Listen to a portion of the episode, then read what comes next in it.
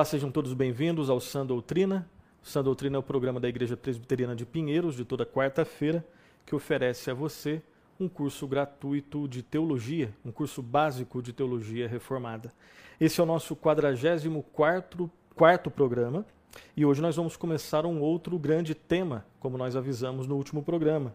Hoje nós vamos começar uma, uma outra série, né, um grande tópico, um grande assunto da teologia, um novo grande assunto, que é Cristologia, a pessoa, né, o estudo da pessoa e da obra do Senhor Jesus Cristo. Antes de entrarmos nesse novo tópico, nesse novo tema, nós vamos relembrar o que nós vimos até agora no nosso Sã Doutrina de modo muito rápido. Nós já vimos três, três não, quatro grandes áreas da teologia. Nós já vimos os, os, chamados prolegômenos, que são as questões introdutórias da teologia, né? e nós estudamos a questão da motivação nos estudos teológicos e estudamos também o fato, né, a verdade de que o homem é um ser fundamentalmente religioso. Ou seja, todo homem, toda mulher, todo ser humano é um ser criado por Deus e para Deus, e nem o pecado elimina, tira isso.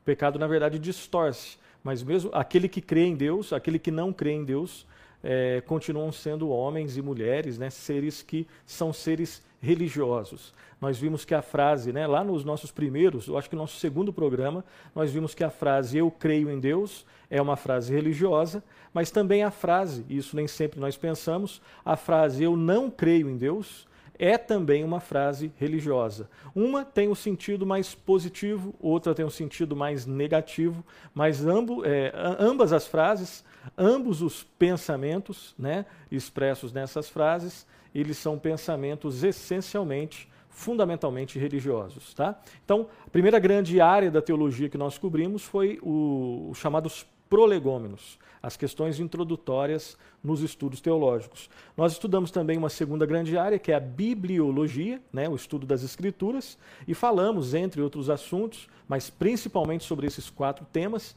nós falamos sobre a inspiração das escrituras, a inerrância das escrituras, a suficiência das Escrituras e a autoridade das Escrituras. Uh, uma terceira área que nós cobrimos também foi a chamada teontologia, o estudo do ser e das obras de Deus. Né? E nós falamos entre outros temas, falamos sobre os nomes de Deus. Deus se revela nos seus nomes, nos vários nomes que são utilizados tanto no Antigo quanto no Novo Testamento, e também falamos sobre os atributos de Deus, né, os atributos comunicáveis, atributos incomunicáveis, enfim, explicamos o que é isso. Dúvidas que você eventualmente tiver sobre esses temas, volte lá nos nossos primeiros vídeos. Então, três grandes áreas: uh, prolegômenos, uh, bibliologia e teontologia. E depois nós gastamos né, vários, vários programas nossos para falar sobre a quarta, a quarta grande área dos estudos teológicos, a chamada antropologia, né, o estudo de quem é o homem segundo as Escrituras, quem é o homem segundo o próprio Deus que se revela nas Escrituras e falamos sobre muitos assuntos. Ah, nós terminamos né, esse grande tópico, esse quarto grande tópico, no último programa. E hoje nós vamos começar no atual programa, nós vamos começar um quinto grande tópico da teologia, repetindo para você, Cristologia, o estudo da pessoa e da obra do Senhor Jesus Cristo. Ok? Hoje nós vamos falar sobre algumas questões introdutórias sobre a Cristologia, algumas questões introdutórias sobre esse tema e apresentar também algumas fontes bibliográficas básicas sobre esse grande tema. Assim como nós fizemos em outros estudos, uh, no final de cada um dos estudos, nós vamos buscar apresentar a você alguns livros que nós estamos nos reportando para fazer as nossas, as nossas aulas, né, o programa San Doutrina. Dito isso, então, vamos para as questões introdutórias sobre a Cristologia. Ah, em primeiro lugar, a primeira consideração que nós vamos fazer aqui, nesses estudos sobre Cristologia, é que em nossos estudos nós vamos focalizar especificamente a pessoa do Senhor Jesus Cristo e a obra do Senhor Jesus Cristo, conforme uh, elas são apresentadas nas Escrituras Sagradas. Ok? Uma segunda consideração. Né, um, um, dos autores que nós vamos utilizar nos nossos estudos é o R.C. Sproul, né, bastante conhecido, que faleceu há um tempo atrás. Uh, uh, e ele afirma, o Sproul afirma, que o estudo da cristologia, o estudo sobre a pessoa e sobre a obra do Senhor Jesus Cristo, é a área de estudo mais intimidadora e uma das mais ricas da teologia. Né? E nós sabemos, o Sproul disse isso, mas outros também falaram. Né? Nós, vamos, nós é, falamos aqui que o Sproul disse, ele realmente disse isso, mas é, todo estudante de teologia sabe que a área mais a área de estudo dentro dos estudos teológicos, a mais intimidadora, né, e a mais rica, num certo sentido, é o estudo sobre a pessoa e sobre a obra do Senhor Jesus Cristo. E agora eu quero projetar, né, será projetada para você na sua tela, uma outra frase, agora ipsis literis do R.C. Sproul, onde ele diz o seguinte, preste atenção, lá está escrito assim, qualquer estudo sobre a pessoa de Cristo pode abordar apenas a superfície, porque o retrato de Jesus na Escritura é tão profundo que desafia a capacidade de compreendê-lo totalmente. Então preste atenção no que o Sproul está dizendo aqui. Né? Ele diz que qualquer estudo, mesmo o estudo mais abrangente, mais profundo, que, que, que, um homem, né, que um ser humano possa fazer sobre a pessoa de Cristo, ele aborda a superfície. Por quê? Porque o retrato de Jesus na Escritura ele é tão profundo, tão vasto, que desafia a capacidade de compreendê-lo totalmente. Né? Mas aqui também nós temos que lembrar que mesmo uh, esse estudo, né, por mais profundo que nós façamos um estudo sobre a pessoa de Cristo, por mais que nós ficamos ali na superfície, esse, essa, esse conhecimento de superfície já é suficiente para nos deixar perplexos, né? ajoelhados, prostrados diante da glória excelsa do Senhor Jesus Cristo já é suficiente para provocar verdadeira adoração em nossa vida. Eu quero começar agora a ler alguns textos bíblicos, e o primeiro texto que nós vamos ler é o texto de Apocalipse, capítulo 5, versículo de 1 a 7, né, vai ser projetado aí para você. Apocalipse 5, de 1 a 7, que está escrito assim: Então vi na mão direita daquele que está sentado no trono um livro em forma de rolo, escrito de ambos os lados e selado com sete selos vi um anjo poderoso proclamando em alta voz: Quem é digno de romper os selos e de abrir o, o livro? Mas não havia ninguém, nem no céu, nem na terra, nem debaixo da terra, que podia abrir o livro ou sequer olhar para ele. Eu chorava muito, porque não se encontrou ninguém que fosse digno de abrir o livro de olhar para ele.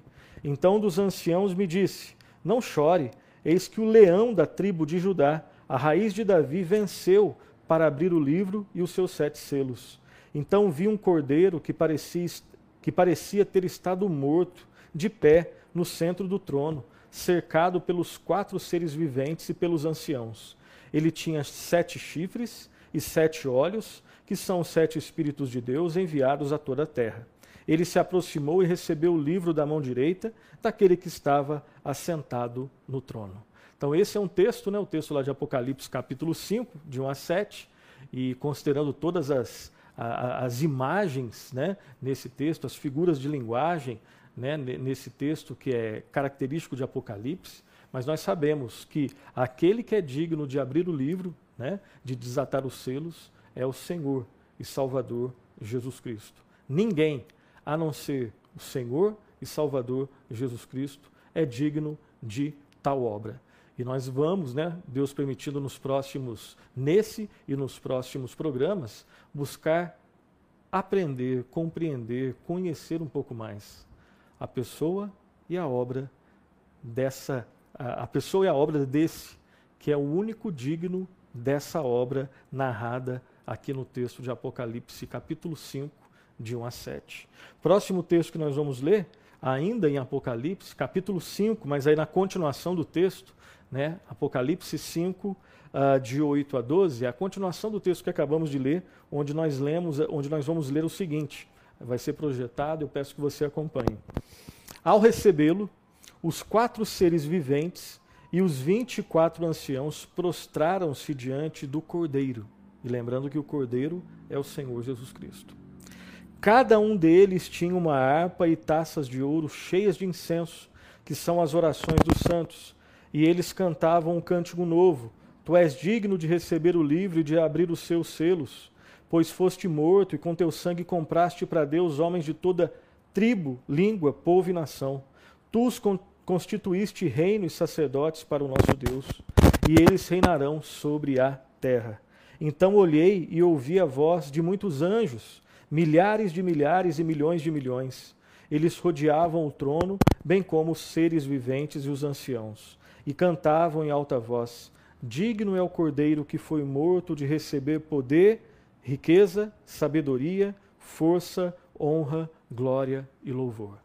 Então, na continuação do texto né, de Apocalipse, agora Apocalipse 5, de 8 a 12, nós vemos também que esses versículos, essa realidade que fala do final dos tempos, demonstra a centralidade, a soberania e um texto que aponta totalmente para a pessoa do Senhor Jesus Cristo e a sua obra vitoriosa, especificamente falando da sua segunda vinda, onde ficará claro quem é o Senhor sobre todos os senhores, quem é o Rei dos Reis. E nós já sabemos quem é: é o Senhor Jesus Cristo. De novo, é sobre essa pessoa que nós nos propomos a estudar junto com vocês nesses próximos programas, a pessoa e a obra do Senhor Jesus Cristo. Algumas considerações, além das que nós já fizemos. Existe um profundo, nós vamos notar isso, e, é, e o que nós vamos falar aqui é muito importante, é simples, mas é muito importante. Existe um profundo contraste entre pelo menos essas duas realidades do Senhor Jesus Cristo a realidade da sua humilhação e a realidade da sua exaltação ou exultação. Então, quando nós vamos, quando nós nos propomos a estudar a pessoa e a obra do Senhor Jesus Cristo, nós temos que levar em consideração seriamente esse contraste que as Escrituras nos apresentam sobre Cristo.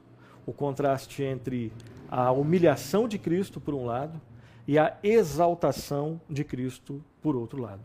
O contraste entre os sofrimentos de Cristo e os triunfos do Senhor Jesus Cristo. Cristo é o Senhor dos senhores, mas que sofreu. Cristo é o Deus, o único e verdadeiro Deus, né? a segunda pessoa da Trindade. Ele é digno de ser adorado, mas ele veio ao mundo e foi escarnecido pelos homens maus. Então, quando nós buscamos entender, buscamos conhecer a pessoa do Senhor Jesus Cristo, levemos, entre outras coisas, em consideração esse contraste que existe entre humilhação e exaltação, sofrimento e triunfo na vida do Senhor Jesus Cristo.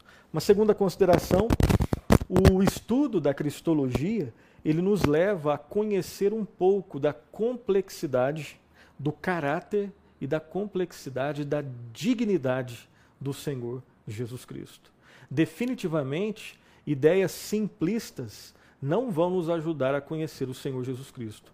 Em Cristo não cabem ideias simplistas, simplórias, polarizações, frutos da elucubração do ser humano, nada disso buscar conhecer a pessoa e a obra de Cristo de modo sério pelas Escrituras Sagradas, única fonte uh, segura para o conhecimento de Cristo, vai realmente mexer com a nossa vida e que Deus nos transforme nesses estudos.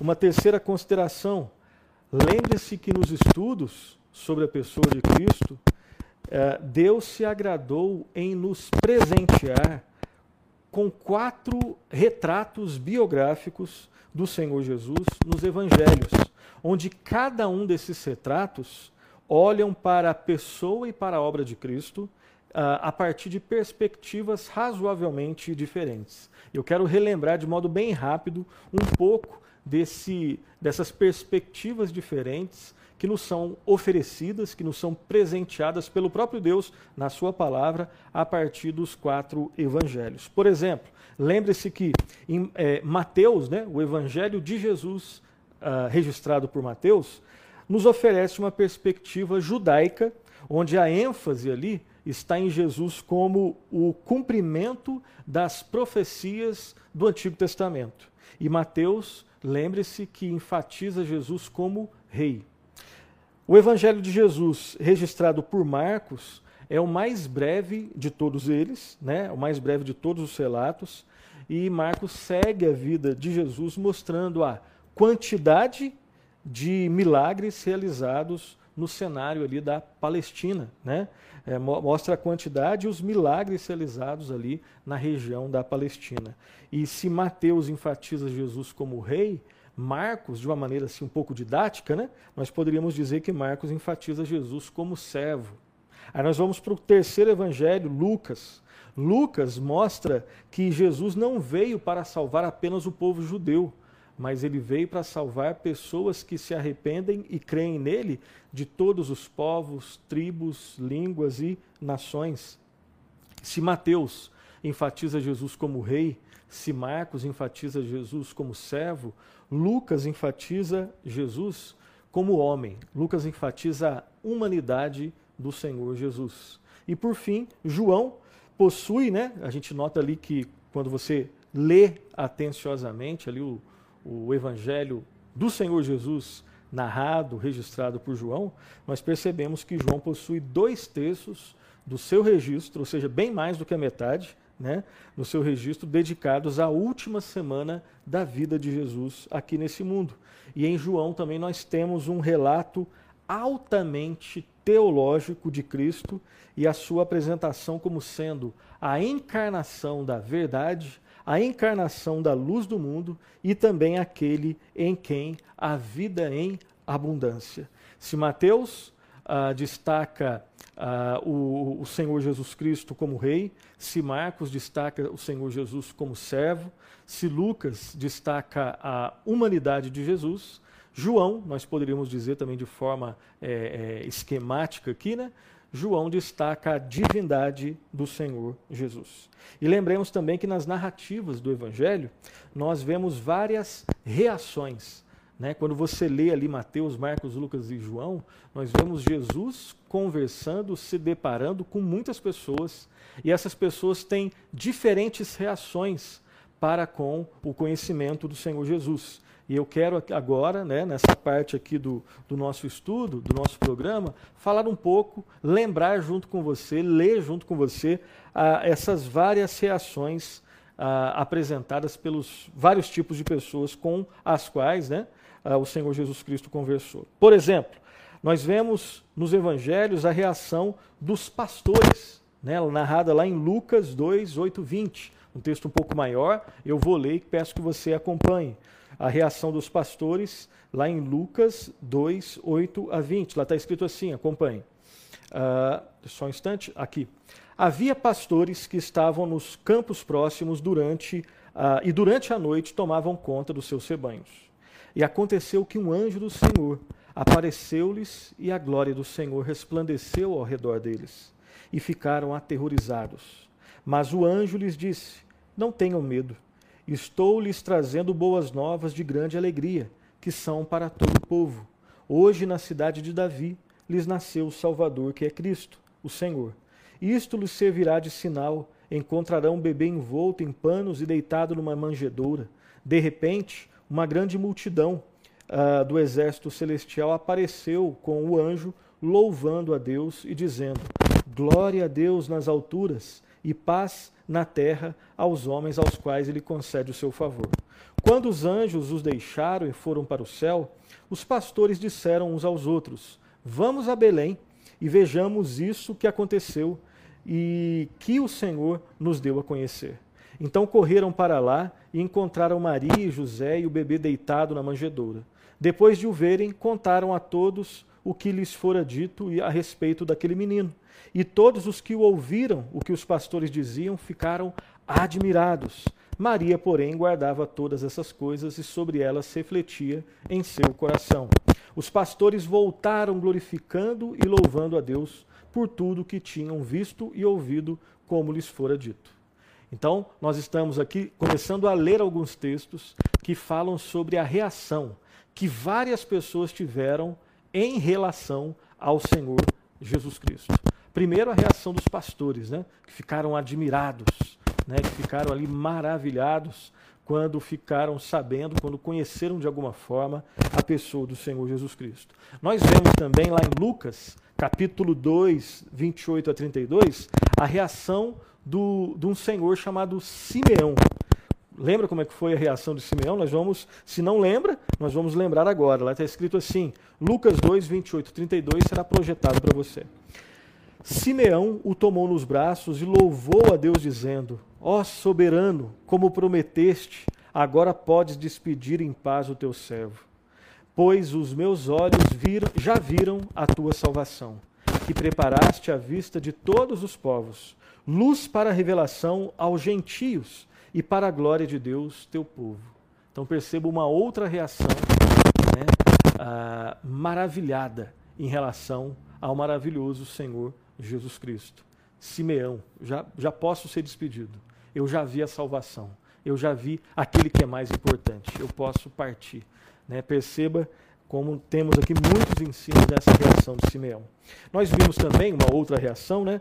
o episódio em que o menino Jesus, Jesus ainda criança, ele confunde os doutores do templo, lá em Lucas 2, 41 a 52. Acompanhe a leitura, será projetado para você. Todos os anos seus pais iam a Jerusalém para a festa da Páscoa, quando ele completou 12 anos de idade. Eles subiram à festa conforme o costume. Terminada a festa, voltaram seus pais para casa. O menino Jesus ficou em Jerusalém sem que eles percebessem. Pensando que ele estava entre os companheiros de viagem, caminharam o dia todo. Então começaram a procurá-lo entre os seus parentes e conhecidos. Não o encontrando, voltaram a Jerusalém para procurá-lo. Depois de três dias, o encontraram no templo, sentado entre os mestres, ouvindo-os e fazendo-lhes perguntas. Todos os que o ouviam ficaram maravilhados com seu entendimento e com as suas respostas. Quando seus pais o viram, ficaram perplexos. Sua mãe lhe disse: Filho, por que você nos fez isso? Seu pai e eu estamos aflitos à sua procura. Ele perguntou: Por que vocês estavam me procurando? Não sabiam que eu devia estar na casa de meu pai? Mas eles não compreenderam o que lhes dizia. Então foi com eles para Nazaré e era-lhes obediente. Sua mãe, porém, guardava todas essas coisas seu em seu coração. Jesus ia crescendo em sabedoria, estatura e graça de Deus e dos, é, diante de Deus e dos homens. Então esse é outro, outro, outro episódio curioso, né? E que tem muito a nos ensinar também, onde Jesus, ainda um menino, né, estava ali debatendo, conversando, né, é, verbalizando ali com os doutores da lei no templo. Uma outra reação, a reação de João Batista, lá em João, capítulo 1, versículo 29. Vamos relembrar como, é, como foi essa reação né, em relação à pessoa de Cristo, a reação de João Batista. Acompanhe a leitura, será projetado para você João 1,29. No dia seguinte, João viu Jesus aproximando-se e disse: Vejam, é o Cordeiro de Deus que tira o pecado do mundo. Então, mais uma reação né, de alguém que amava e que esperava o Senhor Jesus Cristo. Uma outra reação bastante conhecida e bastante ensinadora também, a reação de Nicodemos, em João capítulo 3, versículo 2. Está escrito assim: Este de noite foi ter com Jesus e lhe disse: Rabi, sabemos que és mestre vindo da parte de Deus, porque ninguém pode fazer estes sinais que tu fazes se Deus não estiver com ele. Né? Essa é uma pequena parte do diálogo, né, da reação de Nicodemos, também um mestre na lei, ah, quando conversa com o Senhor Jesus. E aí ali nós temos, entre outros ensinos, né, o ensino de Cristo que nós devemos nascer de novo. Importa-vos nascer de novo, né, mas nascer do alto. Enfim. Uma outra reação, a reação da mulher samaritana. Alguns, né, um pouquinho mais, uh, um capítulo depois, onde está narrado o, o, a reação de Nicodemos, no capítulo agora 4 de João, João 4, versículo 19, só um pequeno trecho dessa conversa, da reação da mulher samaritana, samaritana em relação ao Senhor Jesus. João 4, 19, acompanha a leitura. Senhor, disse-lhe a mulher, vejo que tu és profeta. Essa reação da mulher samaritana. Vejo que tu és profeta. Né? E ela, ela vai ela vai beber da água da vida e transbordante da água da vida, ela vai contar a outros samaritanos que virão né, e conhecerão também o Senhor Jesus. Agora, uma, relação, uma, uma reação uh, de uma pessoa que é um pouco diferente das pessoas que nós estávamos falando até agora, né, pelo menos da maioria delas. A, reação de Pilatos. Como que Pilatos reagiu lá em Lucas 23, 4, né, quando ele se deparou com Cristo? Lucas 23, 4 vai ser projetado para você, vai assim: Disse Pilatos aos principais sacerdotes e às multidões: Não vejo neste homem crime algum. Os judeus queriam Cristo morto, eles queriam a chancela do Estado, representado ali por Pilatos. Pilatos na conversa com Cristo. Essa foi a reação. Eu não vejo nesse homem crime algum. Agora, uma outra reação do mesmo Pilatos. Ah, agora, em, em João é, 19,5. João 19,5, uma outra reação de Pilatos. O mesmo Pilatos. Está escrito assim: Saiu, pois, Jesus trazendo a coroa de espinhos e o manto de púrpura. Disse-lhes Pilatos: Eis o homem, né? Et homo, né? Inclusive um livro de um de um pensador aí, um pouco mais um pensador da modernidade, tem esse título: Eis o homem. Eis o homem que é o Senhor Jesus Cristo. Uma outra reação, a reação do centurião que testemunhou a crucificação de Jesus, lá em Mateus 17, 54. Lá está escrito assim: o centurião e os que com ele guardavam Jesus, vendo o terremoto e tudo o que se passava, ficaram possuídos de grande temor e disseram: preste atenção, verdadeiramente este era filho de Deus. Eles entenderam, né? de alguma forma, eles chegaram a essa conclusão. Essa foi a reação.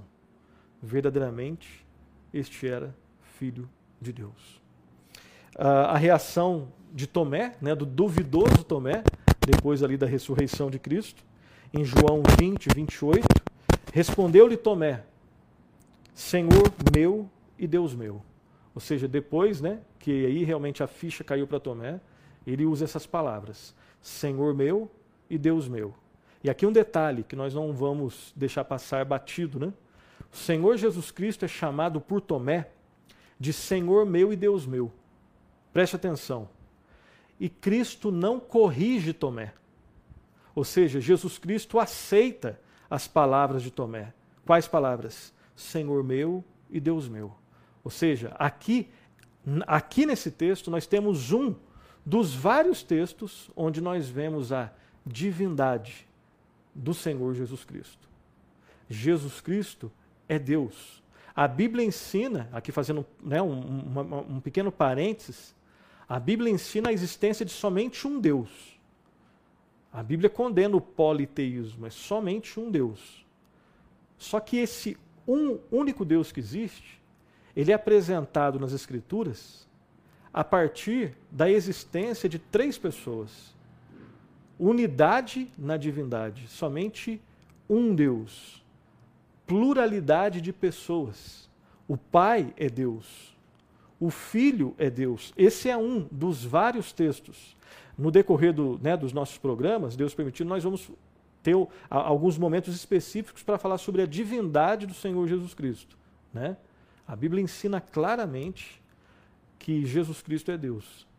E que o Espírito Santo também tem atributos que só Deus pode ter. E como que você conjuga essas informações? Primeiro, só existe um Deus. Segundo, o Pai é Deus, o Filho é Deus, o Espírito Santo é Deus. Daí nasce né, a doutrina da Trindade, a verdade do Deus Trino, ou a verdade do Deus Triuno. Um Deus, três pessoas, unidade na divindade, pluralidade de pessoas. Fechando esse parênteses, essa digressão, nós estamos vendo, né, nós vimos aí várias reações de várias pessoas em relação ao Senhor Jesus Cristo. E aqui mais uma frase do R.C. Sproul que vai ser projetada aí para você, onde ele diz o seguinte: Em resumo, achamos o retrato de alguém sem igual na história humana. O relato que vemos sobre Jesus nos evangelhos é o relato de um homem totalmente puro, um homem sem pecado, um homem que podia dizer aos seus acusadores: Quem dentre vós me convence de pecado? Lá em João 8, 46. Esse retrato de Jesus é impressionante. Ou seja, buscar, compreender, conhecer o Senhor Jesus Cristo, sua pessoa e sua obra, é algo que realmente desafia, é algo que amplia, que transforma a nossa vida. E ele não se encaixa nos nossos esquemas racionalistas, emocionalistas, não. E infelizmente, né, muitas pessoas elas já vão já com seus esquemas buscando encaixar, encaixar Cristo, né, encaixar Cristo nesses esquemas. Não, é Cristo que transforma os nossos esquemas, que ele rui com os nossos sistemas e porque buscar conhecer Cristo, essa frase do Chico é muito interessante, né? Realmente nós estamos diante de um ser, de uma pessoa única, única, ok? Nós temos também, além dos testemunhos de várias pessoas em relação a Cristo, nós temos também na palavra de Deus o testemunho de Jesus sobre ele mesmo. O testemunho do Senhor Jesus sobre a sua própria identidade, e nós vamos ler alguns, não todos, mas alguns desses textos. João 12, 49 está escrito assim: Porque, vai ser projetado para você, porque eu não tenho falado por mim mesmo, mas o Pai que me enviou, esse me tem prescrito o que dizer e o que anunciar. Então perceba que aqui nesse texto, especificamente nesse texto, nós vemos né, Jesus na missão de filho, e um filho sempre está obedecendo ao Pai. Né? Um filho está sob a autoridade do Pai. João 6, 48 e 50, projetado também para você. Eu sou o pão da vida. Vossos pais comeram maná no deserto e morreram. Este é o pão que desce do céu, para que todo o que dele comer não pereça. Né? Jesus, o pão da vida, muito diferente, muito melhor do que o maná lá do Antigo Testamento. Né? Aquele que sacia a nossa fome de vida é, é, além de outras coisas. Né? João, Evangelho do Senhor Jesus Cristo, registrado por João, capítulo 15, versículo 5. Olha só a descrição que Cristo faz dele mesmo. Eu sou a videira, vós os ramos. Quem permanece em mim, eu nele, esse dá muito fruto, porque sem mim nada podeis fazer. Entre outros ensinos, né?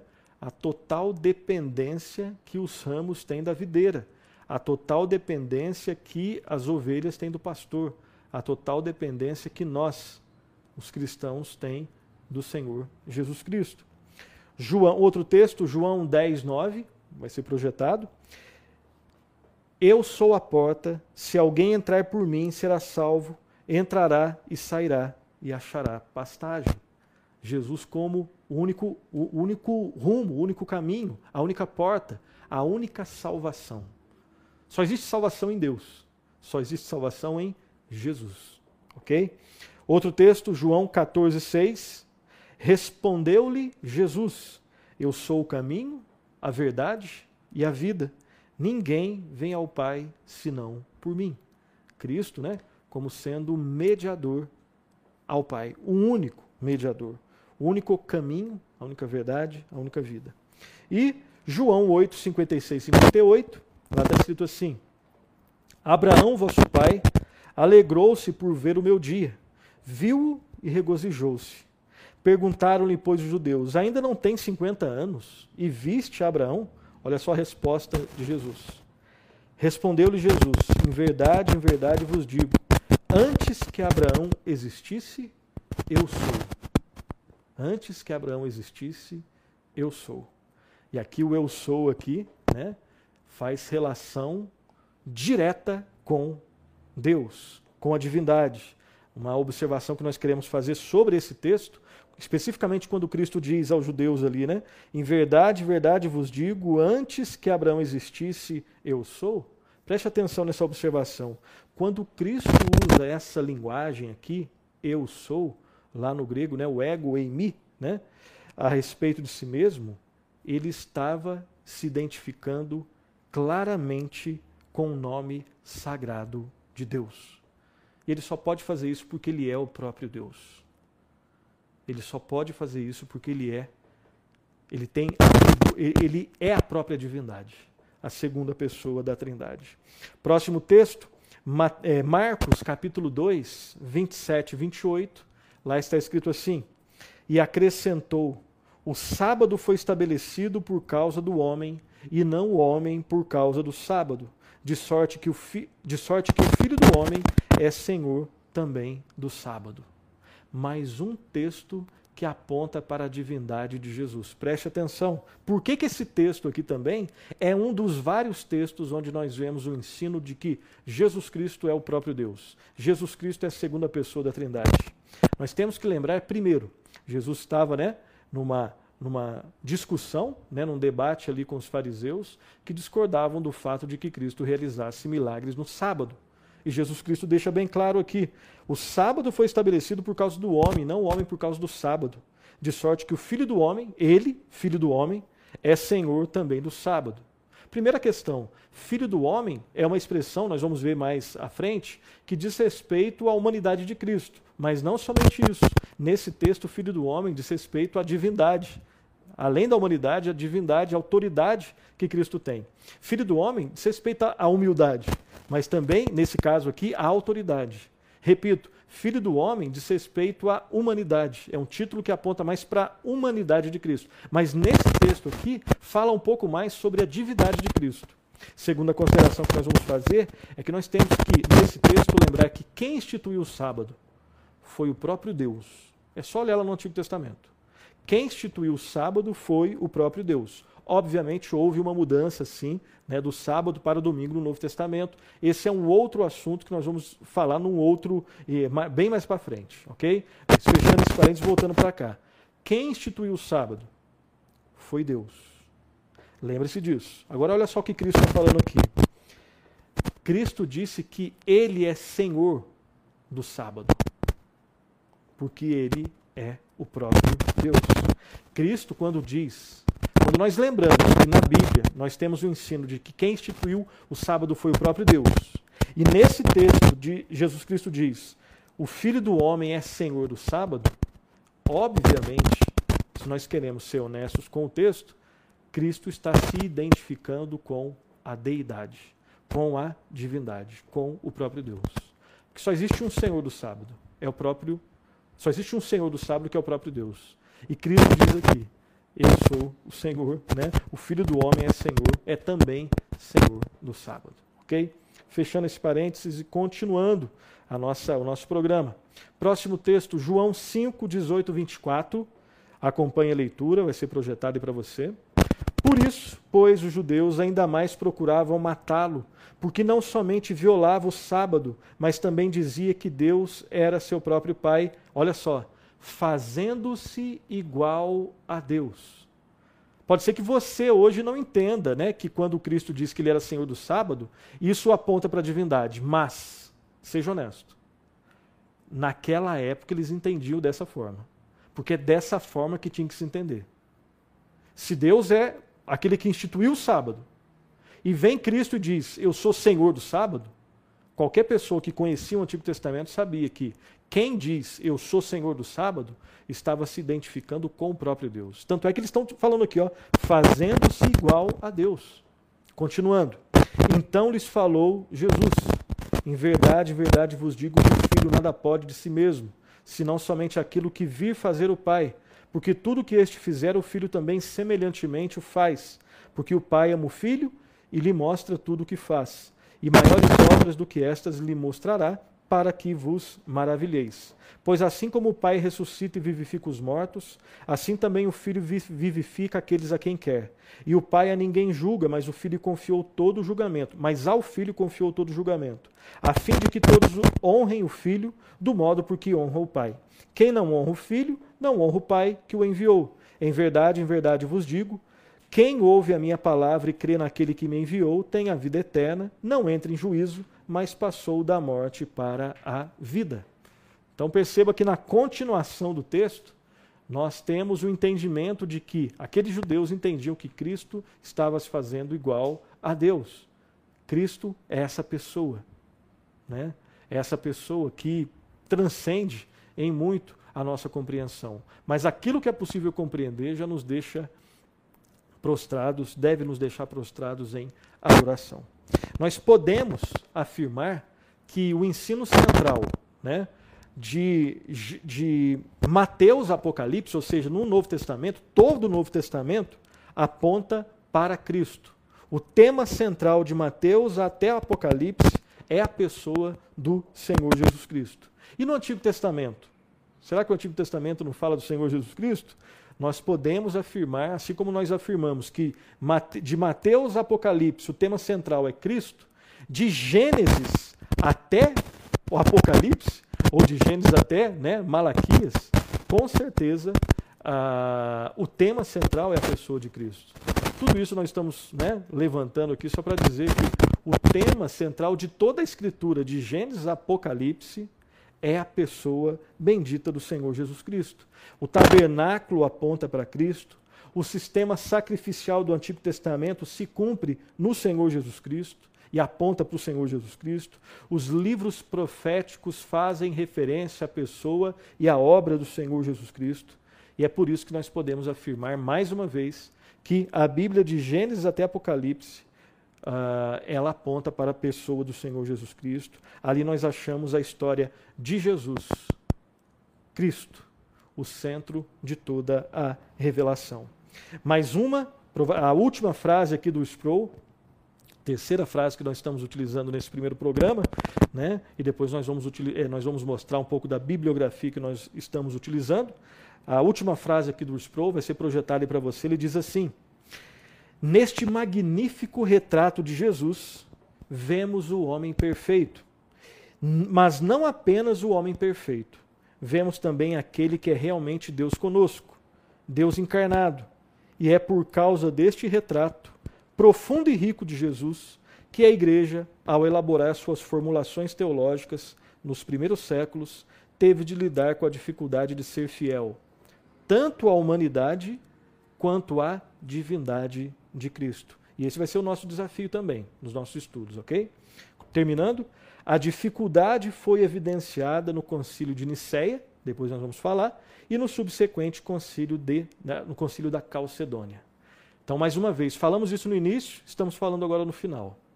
Qualquer estudo sério da pessoa do Senhor Jesus Cristo e sua obra, primeiro, a Bíblia é o único referencial. E quando a Bíblia é o único referencial, nós temos que lidar, entre outras coisas, com esse desafio. Jesus Cristo é uma pessoa 100% divina. Jesus Cristo é uma pessoa 100% humana. Inclusive, nós vamos falar um pouco mais sobre isso no nosso próximo programa. Terminemos com as considerações finais, as aplicações. Em primeiro lugar, não existe estudo mais importante do que o estudo da pessoa e da obra redentora do Senhor Jesus Cristo, o Redentor. Nada é mais importante do que isso. Segundo lugar, a Bíblia é um único referencial confiável e seguro para o estudo da Cristologia. Só existe um referencial seguro para o estudo de qualquer assunto relacionado a Deus e especialmente sobre a pessoa de Jesus Cristo. A Bíblia, as Escrituras, a palavra de Deus. Os credos, eles são importantes, as confissões de fé são importantes, os catecismos são importantes, os cânones são importantes, são fontes importantes, mas todos todos esses referenciais, né, credos, confissões de fé, catecismos e cânones, eles devem estar subordinados à palavra de Deus, à Bíblia Sagrada, às Escrituras Sagradas, ok? Não, não estão em pé de igualdade, nunca estiveram, não estão e nunca estarão.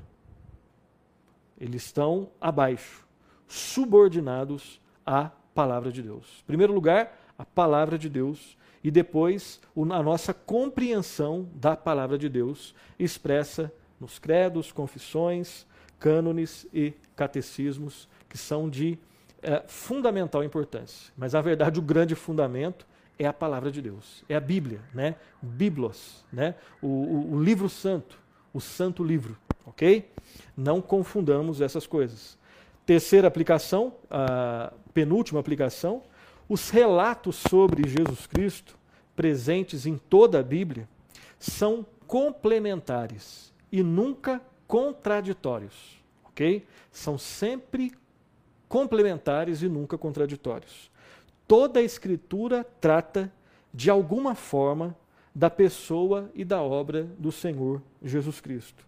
As Escrituras são cristocêntricas, sim, e têm como propósito formar e nutrir vidas centradas no Senhor Jesus Cristo. Ok? E por fim, a vida cristã, nós podemos entender de uma forma resumida, a vida cristã consiste em conhecer o Senhor Jesus Cristo, prosseguir em conhecer o Senhor Jesus Cristo e permanecer no Senhor Jesus Cristo.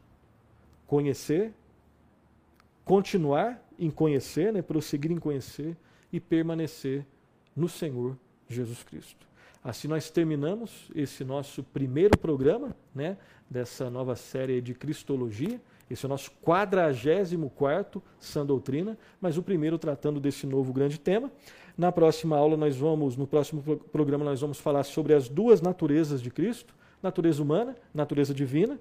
Nós vamos falar que Cristo é uma pessoa, mas que existem duas naturezas. Eu quero indicar aqui para você, esse é um livro um pouco mais difícil de se conseguir, ok? Jesus Cristo, do Miguel Riso, na época né, que a editora Cultura Cristã ainda era a, a casa editora presbiteriana, né? Uh, eu acho que é isso mesmo, Casa Editora Presbiteriana. Tá? É um livro mais difícil, você conseguirá provavelmente em sebo, uma biografia aqui singela do Senhor Jesus.